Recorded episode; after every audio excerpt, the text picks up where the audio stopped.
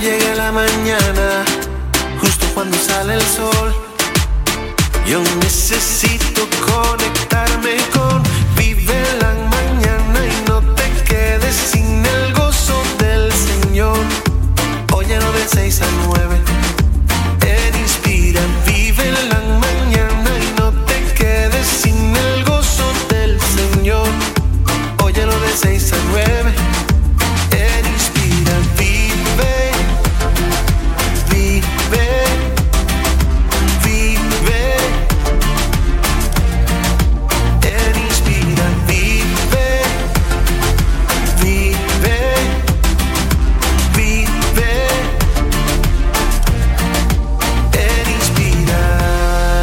Días, Puerto Rico. Gracias por estar ahí conectado con nosotros en el 88.1 FM. Inspira para toda buena obra. Conéctate con nosotros, oiga, y disfrute de buen contenido. Eh, mire, buena compañía de estos amigos extraordinarios, Kiara Liz, Rafael Ángel, este es tu servidor, Esteban Bermúdez, y unos recursazos que definitivamente lo que quieren es bendecir tu vida. Y hoy tenemos nuestro segmento Iglesia Levántate. Lo hermoso de esto es que nos ayuda a entender, como diría el buen puertorriqueño, en arroz y habichuelas, aquellas cosas que necesitamos conocer. Es importante que nosotros sepamos, no tan solo a grandes rasgos, no, en, en detenimiento qué sucede y cómo nosotros poder pararnos en la brecha, no tan solo por otros, sino también por los suyos y por usted.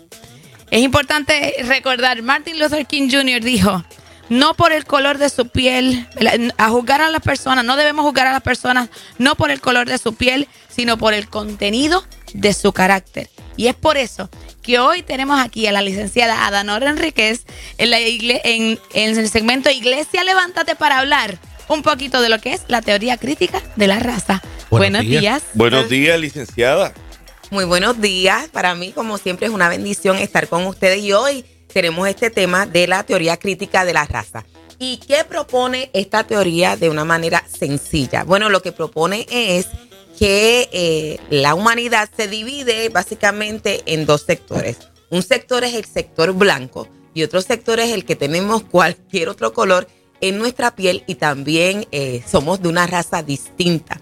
Lo que propone es, en el caso de los Estados Unidos eh, particularmente, es que los Estados Unidos fueron establecidos y fundamentados, desarrollados sobre la esclavitud, es decir, la supremacía de la raza blanca sobre los negros. Y un poco entonces lo que nos dice es que todas las instituciones, todas las estructuras que existen, todo el orden está previsto de tal manera que siempre va a beneficiar a un sector, que son los opresores, y siempre todos los demás estamos en otro lugar que somos los oprimidos. ¿Y cómo entonces nosotros le podemos dar la vuelta a esto? Bueno, eh, tendríamos que crear unos espacios de privilegio para estos sectores que están oprimidos. Escuche bien, los negros, gente así como yo, estamos oprimidos, nos demos cuenta o no nos demos cuenta, estamos en una clara desventaja, lo sepamos o no, no importa los talentos que tengamos, no importa las destrezas que hayamos eh, desarrollado, tampoco la clase económica que tengamos, lo real, la realidad es que hay una diferencia. Entonces, ¿qué nosotros podemos hacer ante esto? Quiero que sepa que esto se le está enseñando a nuestros niños en la escuela. ¿Qué implica? Si usted mira a los niños, eh, ellos se relacionan, no importa si saben el idioma entre ellos, ¿verdad? Eh, si es la primera vez que se ven automáticamente los nenes en un lugar, se buscan. Correcto, Y se le escapan a los padres para ellos conectarse, ¿verdad? Y lo que estamos diciendo aquí es que nosotros le vamos a enseñar a los nenes que no se pueden relacionar con el otro o que el otro, dependiendo del color, ya lo ve de una manera desventajada o que realmente está buscando aprovecharse. Si llevamos esto a las escuelas en Estados Unidos, se está dando lo siguiente. Eh, por ejemplo, cuando ah, aplicamos y enseñamos esta teoría, pues creamos espacios para que los niños vayan con sus familias en función a su color o a su raza, recreo. Es decir, que en el parque, por ejemplo, el miércoles es día para que las familias negras se reúnan. No estamos entonces realmente un poco eh, re- reviviendo La segregación masiva. No hay una segregación intencional. Eso es correcto. Y enseñándola como legítima. Eso es lo más triste de este asunto. Enseñándola como legítima. Pero entonces eh, plantea esto una lucha de clases. Obviamente volvemos opresoría y oprimido, eso no suena de inmediato al marxismo, ¿verdad? Eh, y eso es lo que genera, porque, eh, por ejemplo, en Estados Unidos el movimiento de Black Lives Matter se fundamenta en eso y lo que dice vamos a crear espacio. En mi caso, yo estoy en lo que ellos llaman la interseccionalidad. ¿Y qué es esto? Bueno, es cuando una persona pertenece a un sector de la comunidad que está dentro de los oprimidos, pero que no es solamente en una categoría. En mi caso, yo soy mujer. Ya eso es un blanco, ¿verdad? La mujer siempre está debajo, subyugada por el hombre, ya eso es una categoría. Pero soy negra, una segunda categoría. Soy de clase baja, eso es una tercera categoría. Y si lo miramos en relación a Estados Unidos, pues entonces también soy hispana, así que eso sería una cuarta categoría. Usted necesita abrirme espacio cuando usted me vea y tratarme de una manera, porque ellos lo que dicen es que yo estoy en una condición, en una posición moral eh, que está por encima de cualquier blanco. Solamente, sí, como usted lo está oyendo, solamente por generarse esa interseccionalidad, pues entonces yo tengo una moralidad que es eh, mayor que los blancos para hablar y para poder intervenir. Me tienes que dar una plataforma y un espacio. Hay lugares en Estados Unidos donde eh, ha sido tan intenso esto que usted está ah, hablando que hasta eh, la policía ha dado ha dado un retroceso, o sea, se ha visto indefenso, eh, hasta cierto punto con intervenir con gente. Ha sido intenso, o sea, hasta, hasta han bajado la guardia y he escuchado varias gente que han dicho, yo me tengo que mudar de aquí porque ni la policía puede intervenir porque entonces todo es racismo, todo es esa, esa línea eh, intensa de... Eh, de que eh, ciertos, eh, cierta gente tienen, tienen poder hasta sobre, sobre, sobre el gobierno y la, y, la, y la policía. O sea, ha sido sumamente intenso. Ok, hablando de nosotros acá, ¿usted cree que eso está llegando, va a llegar o está aquí ya? Aaron, definitivamente ya lo vemos aquí. Cuando nosotros escuchamos este, muchos discursos de distintas colectividades, nos damos cuenta, por ejemplo, el feminismo radical nos dice, la mujer está en desventaja. Ahora mismo se está considerando en la Asamblea Legislativa un proyecto de ley para que las mujeres, por el solamente hecho de menstruar, puedan eh, faltar tres días al mes. Eh, durante todo el año son 36 días y que se les pague por ese simple hecho como si estuviéramos, sufriéramos o padeciéramos de alguna tacha o de algún estigma por el simple hecho de, naturalmente, biológicamente, tener ese periodo. Eh, y eh, cuando lo presentas, pues eso es parte de lo que sería eh, la teoría crítica de la raza en el sentido de que la mujer está en una posición de desventaja, está oprimida, es de la clase pues trabajadora, así que tenemos que crearle este tipo de espacio. yendo un poquito atrás al comentario que hiciste con relación a cómo esto está afectando el orden, lo que pasa es que esta teoría crítica de la raza nos dice si las estructuras fueron creadas desde un punto de vista de opresión, pues entonces las cárceles deberían dejar de ser. Porque las cárceles son la, expresión máxima de ese sistema opresivo. Y si estamos diciendo que va, la cárcel debe dejar de ser, que es el castigo por tu fallar al pacto civil social, pues entonces, ¿qué razón tendría la policía? Ah, porque la policía mm. es ese eh, brazo extendido de la opresión supremacista blanca. Y como lo sabemos, hace poco eh, hubo una situación en Estados Unidos donde estos policías negros, eran como cinco, mataron básicamente a golpes a este otro joven de 29 años, también negro. ¿verdad? Como a los tres días él murió a causa de los golpes. De inmediato se intervino, la policía intervino, lo expulsaron, los acusaron, no lo, ¿verdad? Todavía no han ido a juicio, pero ya están fuera. Y ellos plantearon que realmente estos eh, oficiales de raza negra estaban eh, siendo utilizados por esa mentalidad y se les expulsó de inmediato precisamente porque eran negros y a los otros eh, policías blancos que no se le han procesado de inmediato Eso está brutal. es porque eran blancos. Sí, se- como, como diríamos, se ve la costura. Y entonces yo lo Que- traigo porque es, un que lo ejemplo que meten, nos ¿sabes? ayuda. Quieren meterlo como quiera. Ahí, ¿sabes? En Es una cosa increíble. En todo, para, para mí, eh, que soy que soy mujer y verdad, y tengo de, todas esas cualidades que mencioné ahorita, eh, me resulta sumamente difícil procesarlo Mm. porque eh, cuando a uno le gusta eh, competir en igualdad de condiciones, eh, cuando uno sabe que uno tiene ciertos talentos, pues realmente es como si te removieran esa capacidad de igualdad. Y claro, esta teoría niega los derechos naturales que nosotros tenemos, ¿verdad? Nuestras libertades, nuestra capacidad de pensar, nuestra capacidad de tener un valor intrínseco por el mero hecho de existir, que es igual para todo ser humano, automáticamente cuando tenemos estas categorías. Usted Y que nos lo da la constitución. hizo la comparación. No, no, no, perdóname, Ajá, déjame ajá, corregir a ok, Tera, ok. porque no la da la constitución, O sea, y los derechos son de lo- naturales, la constitución me los garantiza. Me no, los no, garantiza, solamente quiero- gracias. sí, porque mucha gente mira la constitución como qué derechos me dan. No, no, no, no. es que me lo La garantiza. constitución garantiza derechos que ya yo tengo. Hizo una comparación. Discúlpame, Esteban, Ajá, ajá. derechos que nacen de dónde para que la constitución los proteja. Bueno, lo que pasa es que nuestro sistema está previsto bajo la premisa de que hay un Dios creador que nos da esos derechos inalienables con el mero hecho de nosotros ser creados y existir. Que ni siquiera tendrían que ser legislados porque ya están constituidos Mm, e- exacto. por la voluntad divina. Exacto, exactamente. Ok.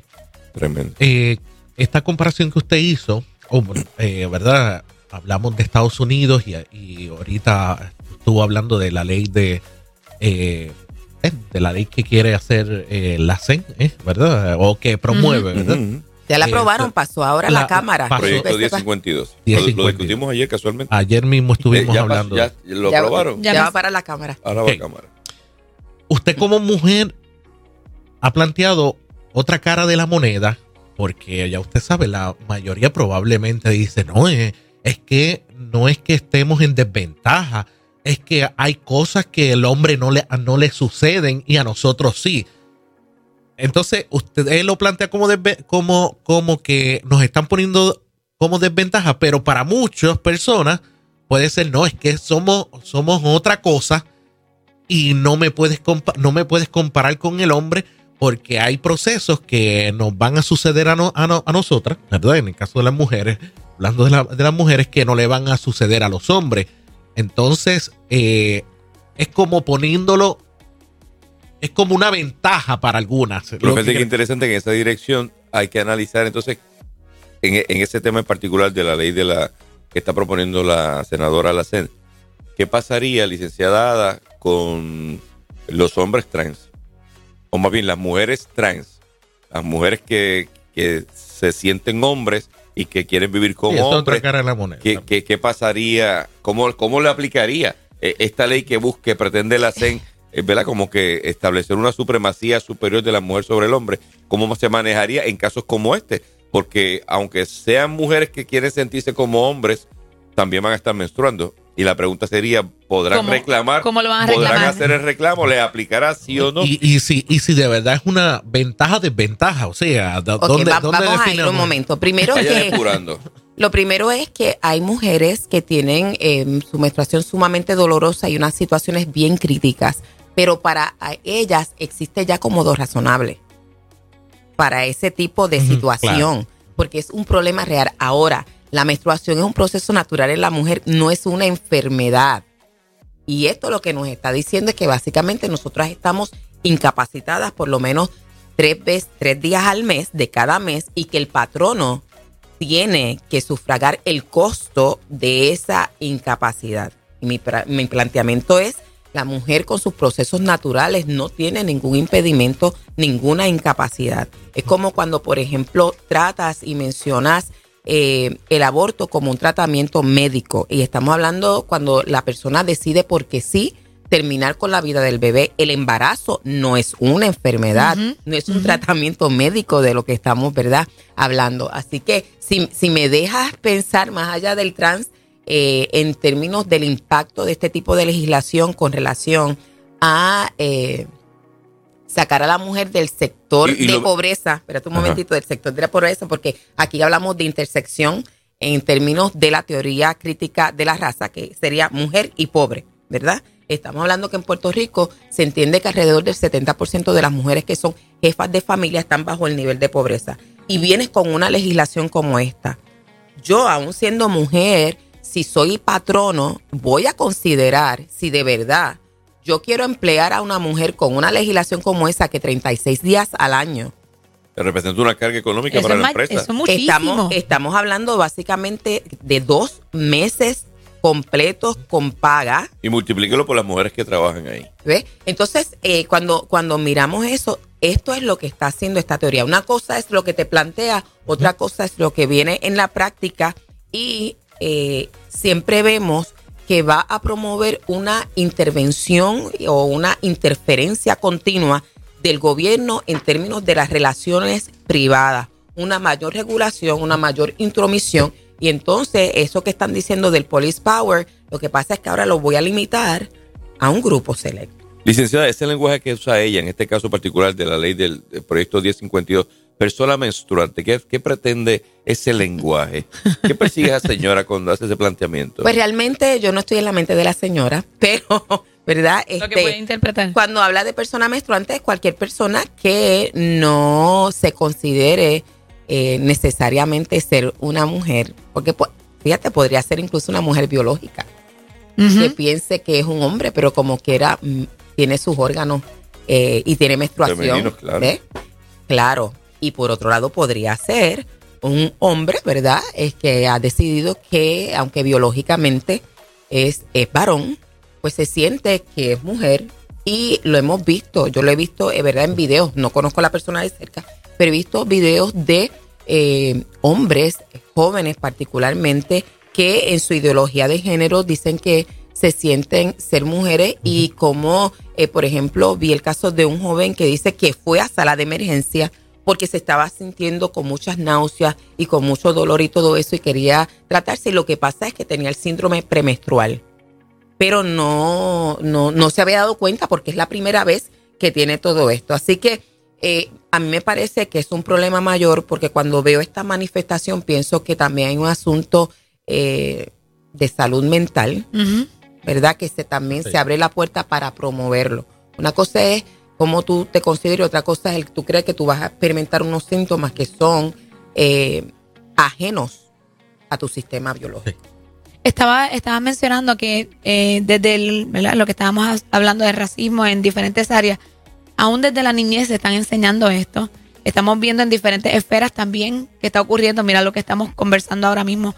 Ahora, yo como ciudadano que quiero evitar y que quiero ir en contra de esta teoría, ¿qué, ¿cómo yo voy a, manejarla? ¿Cómo yo puedo hacer eh, escuchar mi voz? ¿Cómo yo debo ir contra esto? Ya he soñado porque debe, debe preocupar preocuparnos.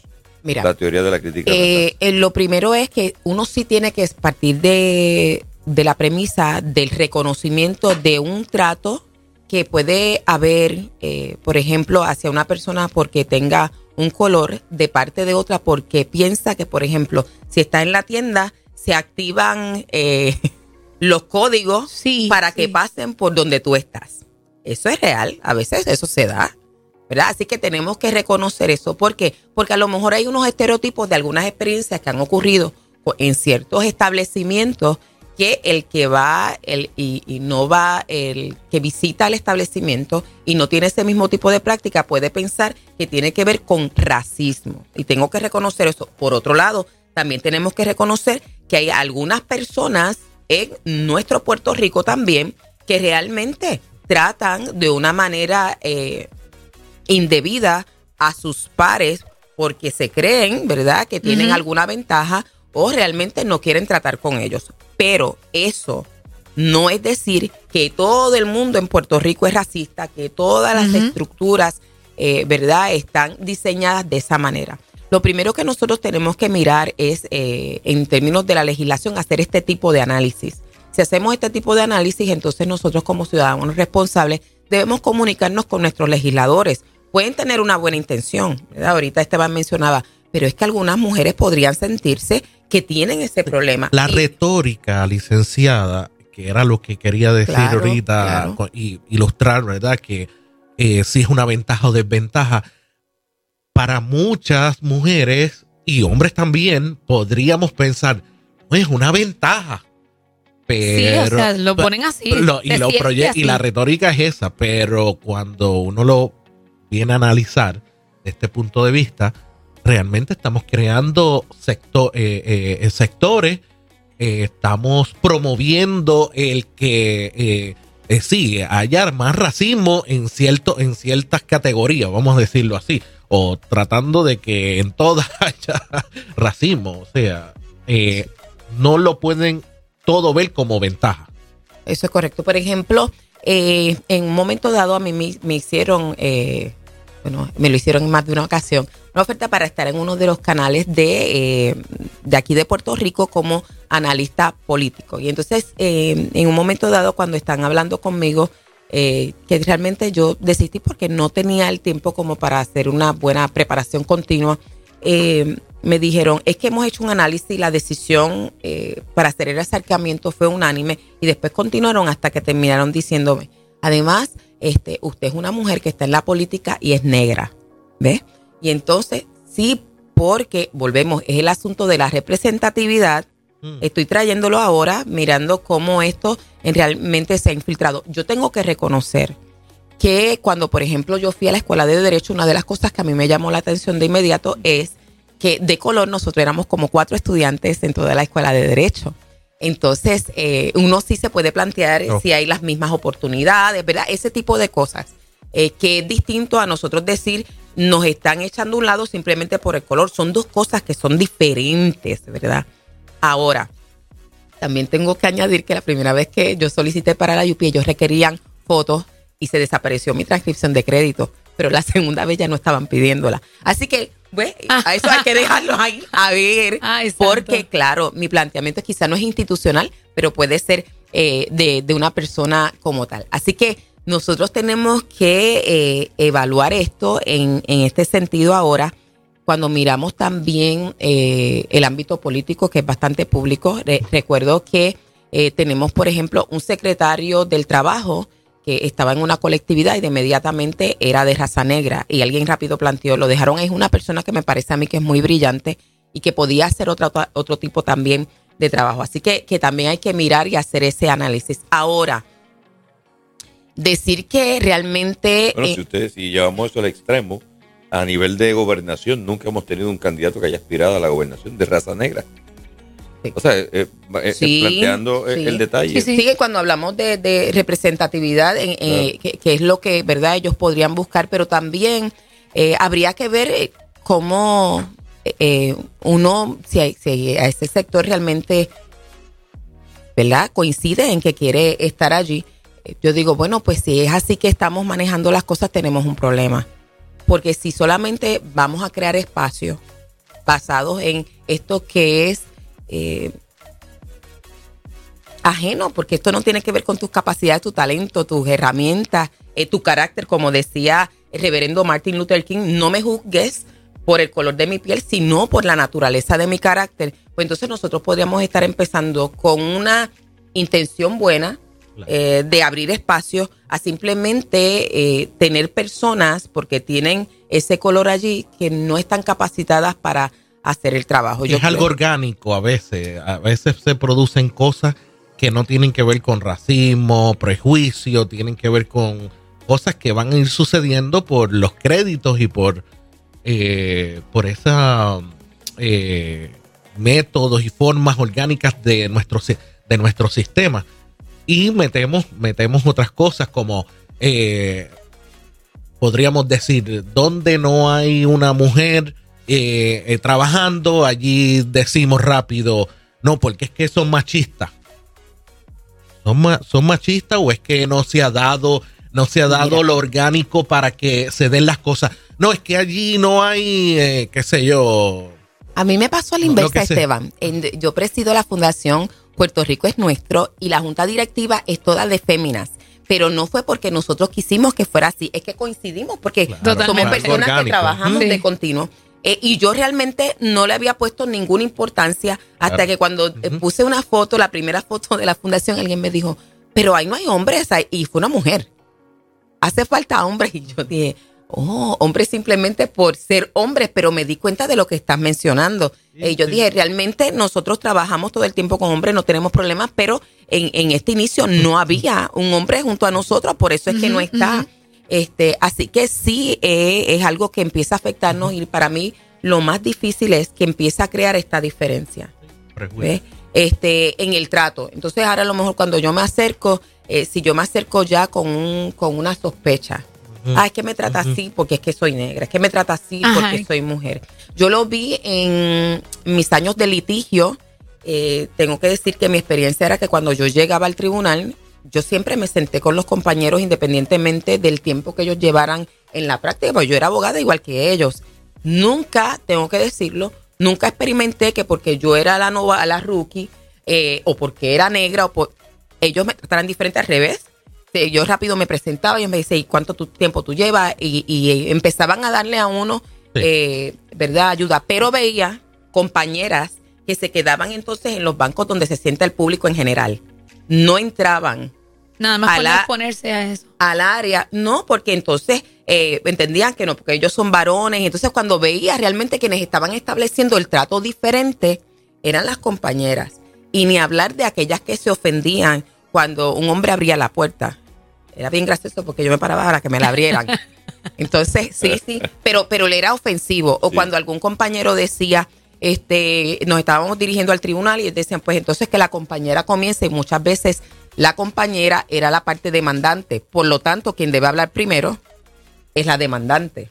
Y entonces se ofendía, no, porque nosotros somos iguales. Entonces, eh, este tipo de, de teoría realmente promueve mm. que haya este tipo de incidentes, que no necesariamente hay un trato desigual, este, ni hay un impedimento al acceso. Y me, y me parece que en el futuro, porque tiene una causa legítima, muchas personas pueden abrirse lo que decías, a decir, esto está bien sin analizar el efecto práctico inmediato, como en el caso de esta ley. Licenciada, yo he estado por años eh, eh, pensando de esta forma. Eh, acá eh, calladito diciendo, hay muchos, muchos escenarios donde se, se prejuicia y se promueven cosas como racistas que no las son, que la misma gente las, las promueve.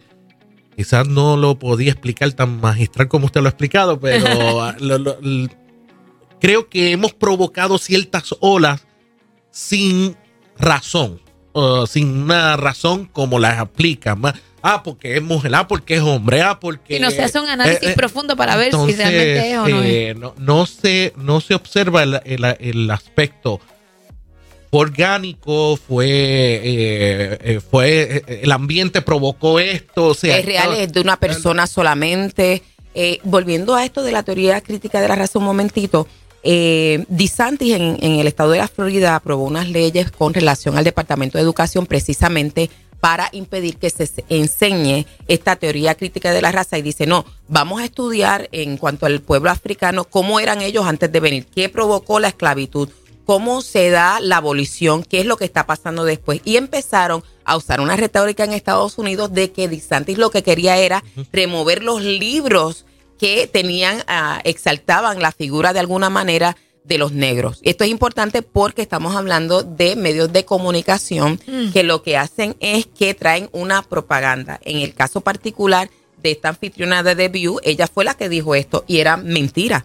Después hizo un pequeño señalamiento en Twitter diciendo que se había equivocado y se había dejado llevar por el fragor de la discusión contra DeSantis y todo eso, pero la mayor parte de las personas no van a leer ese disclaimer. Exacto. Eh, o quizás van a decir, lo dijo para tapar porque le puede tener represalias o algo así. Este, y lo menciono porque acá veo que de inmediato se levantaron eh, una serie de, de, de, ataques con relación a esto. Tenemos que examinar todo lo que nos presenten un poquito más detalladamente. Y recuerde que esta teoría crítica de la raza ya llegó a Puerto Rico, examine el currículo, evalúe y mire también la legislación, lo que está proponiendo y levántese y haga su parte. Aquí estamos en Iglesia Levántate con la licenciada Nora Enríquez, donde siempre tenemos unos temas donde nos traen conciencia, ¿verdad? Como, como comunidad, como, como puertorriqueños, pero también, mira, donde quiera que nos paremos, tenemos que conocer todas estas cosas para saber en qué etapa de la vida estamos viviendo y qué tenemos que hacer. Bueno, continuamos más adelante con Israel Figueroa que va a estar con nosotros y va a traer el tema ¿y qué hago con lo que siento? Mm. Anda, y pregunto yo, licenciada, ¿debo seguir abriendo la puerta en el correo? El sábado la abrí y me dijeron, yo puedo hacerlo. Una fémina me dijo, yo puedo hacerlo. Ah, por eso te quedaste tan sí. callado. Estaba reflexionando en eso. ¿Debo seguir abriéndola? Claro, porque tu Muy bien. convicción es que debes ayudar al prójimo. Claro. Hay que seguirla abriendo. Yo la abro. No sé.